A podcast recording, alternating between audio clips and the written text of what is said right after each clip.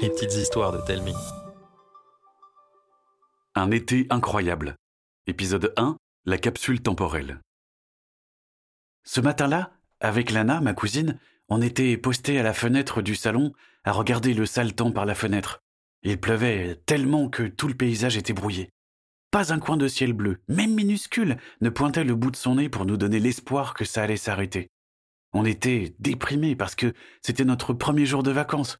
Et normalement, le premier jour des vacances, on fait des tas de choses à la perle verte. La perle verte, c'est la maison de mamie. Posée dans un jardin sauvage, couvert de milliers de fleurs de toutes sortes et de toutes les couleurs, elle est entourée d'une centaine d'arbres qui offrent coins d'ombre et grimpettes. À quelques pas de la maison se trouve un potager magique où mamie bichonne ses légumes géants. Avec Lana, on y a construit cinq bases secrètes. On avait prévu de les inspecter et ensuite d'aller voir le village à insectes qu'on avait fabriqué l'été dernier. Mais impossible avec ce maudit rideau de pluie. Lana s'était mise en tête de m'expliquer le rôle de la pluie dans le cycle de l'eau quand Arthur arriva à toute vitesse sur son vélo. Quand on ouvrit la porte, notre copain avait l'air d'une serpillière humaine dégoulinante, illuminée par un grand sourire. C'est trop cool que vous soyez enfin là. Tu aurais dû attendre qu'il fasse meilleur pour venir et louper notre premier jour ensemble. Oh, jamais de la vie. Arthur était notre meilleur ami de vacances. Il vivait dans le petit village en bord de mer à dix minutes de chez mamie. L'été, on était inséparables, et le reste de l'année, on s'écrivait et on s'appelait pour se donner des nouvelles. Mais Arthur, on pourra rien faire aujourd'hui, il fait trop mauvais. Pas grave, on pourrait aller à la chasse aux escargots. Avec un temps pareil, je suis sûr qu'il y en a une armée dans votre jardin. Peut-être qu'on croisera le roi baveux. Le roi baveux? Ouais, un escargot plus gros qu'une brique avec une coquille dorée. Avant de continuer, tu devrais te changer, t'as l'air congelé. Il avait les lèvres bleues et claquait des dents. Lana fit la chercher une serviette et moi un jogging, un t-shirt, des chaussettes et un gros pull. Une fois Arthur habillé, on essora ses affaires et on les étala sur une chaise près du feu. Le père de Lana nous apporta des tasses fumantes d'un chocolat bien chaud. À la première gorgée, Arthur retrouva des couleurs et poursuivit son histoire de roi baveux, le protecteur des jardins et de tous les insectes mal aimés. Une histoire incroyable, tout droit sortie de la brouette de légendes et d'anecdotes qu'il connaît sur la région. En fait, Arthur, c'est un peu un guide touristique qui ne s'arrête jamais de parler. Sauf quand on joue. Et c'est sans doute pour ça qu'après son histoire, Lana proposa de faire une compète de puissance 4, qu'elle gagna haut la main. On enchaîna avec un double, qu'Arthur remporta cette fois, puis un Uno. La partie fut très serrée, mais grâce à une faute dite d'attention de ma cousine, je sortis vainqueur. On réfléchissait au meilleur jeu pour nous départager quand mamie est arrivée pour nous proposer de faire une tarte aux cerises. Pendant que je m'occupais de la pâte sablée, Arthur et Lana équetaient et lavaient les cerises. Mamie les dénoyautait. Discrètement, Arthur lui en chipait. Lana me les passait, je les enroulais dans de la pâte crue et on les gobait. Un délice.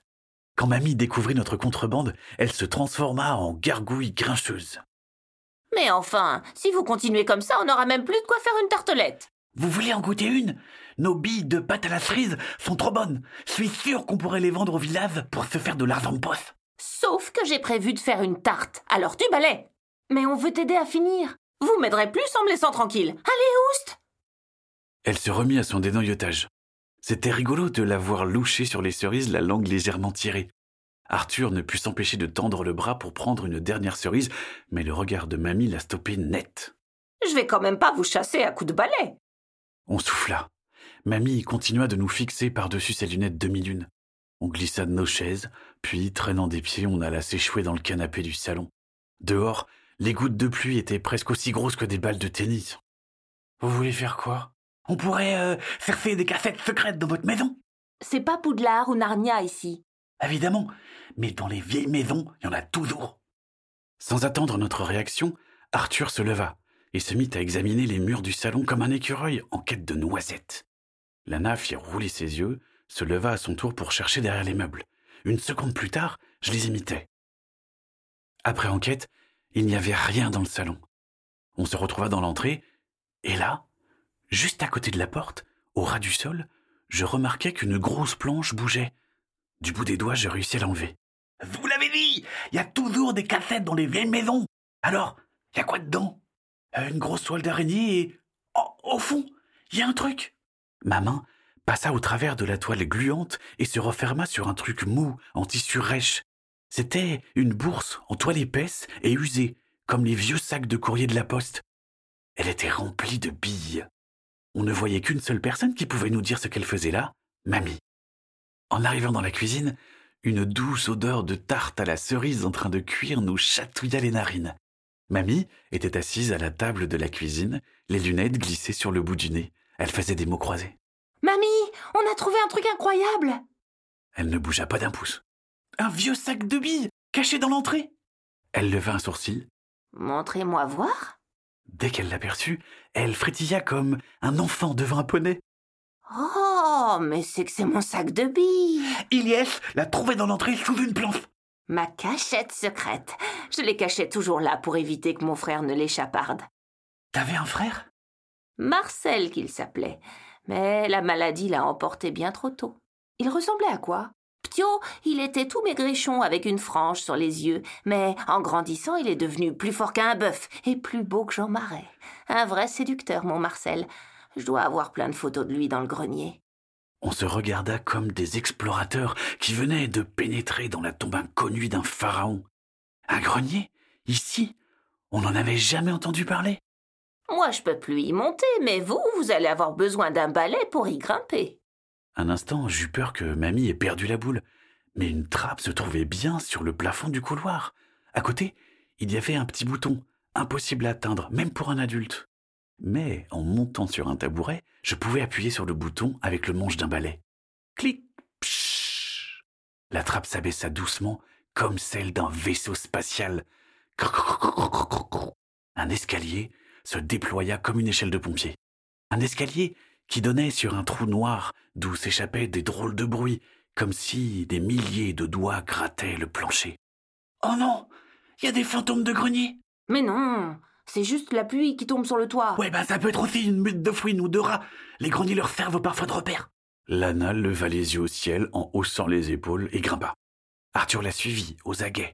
Je lui emboîtai le pas en priant pour que Lana ait raison. Alors, tu trouves que ça sent comme une tanière d'animal? Peut-être qu'ils viennent juste d'arriver. Écoute un peu, tu verras que ça vient du toit. Ah oui J'ai appuyé sur un interrupteur en prenant appui sur le rebord de la trappe pour entrer dans le grenier. Plusieurs néons s'allumèrent en grésillant plus fort qu'une friteuse. L'un d'eux crépitait. D'après leur forme, on pouvait deviner ce qu'ils recouvraient. Une vieille table démontée, des chaises, un porte-manteau, des vases et une imposante malle en bois. Cette malle renfermait des piles de vieilles lettres qu'on n'a pas osé lire, cinq albums gonflés de photos, toute une collection de cahiers d'écoliers drôlement bien tenus et un petit carnet où l'on avait noté sur la couverture Mémoire de vacances 1940. Lana le feuilleta et tomba sur un sacrément beau dessin d'un vieux chêne. C'était celui du jardin de mamie. Une flèche rouge pointait un coin de terre entre deux grosses racines. Il y avait une indication la boîte est enterrée là. On a trouvé une carte au trésor On prévient mamie Non, on va lui faire la surprise. On sortit toute notre panoplie pour affronter la pluie. Comme Arthur n'en avait pas, on lui a confectionné un scaphandre en sac poubelle. Les météorites de pluie ne pouvaient pas nous arrêter. À l'aide de nos pelles de plage, on a creusé, creusé, creusé, et bing On a cogné contre un petit coffre en fer. On était tellement impatients de montrer notre trésor à mamie qu'on a débarqué dans la cuisine, tout dégoulinant. Mes parents allaient nous gronder, mais mamie les en a empêchés d'un geste de la main. Ses yeux étaient tout brillants et son menton tremblait. C'est pas vrai Mes petits enfants ont trouvé la boîte qu'on avait enterrée avec mon Marcel. C'est comme une capsule temporelle. Vrai Ce sont les souvenirs de notre dernier été avant que la guerre n'arrive chez nous. On y a mis tout ce qu'on aimait. Papa alla chercher la caisse à outils pour l'ouvrir. Elle renfermait deux soldats de bois, un petit lapin en peluche, un bilboquet, un jeu de cartes, une photo de la famille de mamie et de sa classe. En redécouvrant tout ça, mamie s'illumina. Un petit coin de sa mémoire s'ouvrit. On passa le reste de la journée à écouter le récit passionnant de son été 1940 et aussi de tout ce qui se passa après. J'espère que cet épisode d'un été incroyable vous a plu. Une activité à télécharger accompagne cette histoire. Le lien de téléchargement se trouve dans les notes de l'épisode ou sur telming.com slash été. t-a-l-e-m-i-n-g.com slash été. Retrouvez la suite des aventures de Lana, Ilyes et Arthur jeudi prochain. Cet épisode a été écrit par Mathieu Genel, Karine Texier et Arnaud Guillou l'ont raconté, Olivier Danchin l'a illustré, prise de son Abel Chéré, montage et mixage, celle-ci en langlois.